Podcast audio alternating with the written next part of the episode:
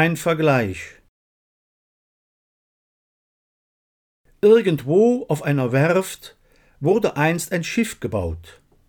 Zwei junge Ingenieure hatten es geplant, und ehe ein Jahr vergangen, da war es schon so weit. Im Rahmen einer Feierstunde wurde es getauft. Dann ließ man es zu Wasser durch einen Stapellauf. Es roch nach frischer Farbe, schließlich war es neu, doch alles war vorhanden für eine lange Fahrt. Mit guten Wünschen ausgesandt und auch mit Gottes Segen startete das neue Schiff, die Meere zu durchfahren.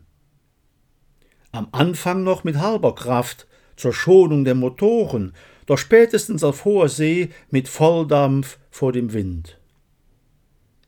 So fuhr es durch die Zeiten und trotzte manchem Sturm. Nicht immer lag es voll im Wind, es gab auch manche Flaute. Es erlebte Freud und Leid auf seiner langen Reise, und manches Schicksal vor dem Bug hat Spuren hinterlassen.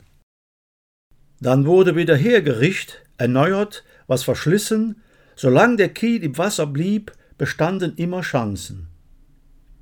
Doch irgendwann, dann ging's nicht mehr, denn alles war verschlissen. Man steuerte zur letzten Fahrt den Heimathafen an.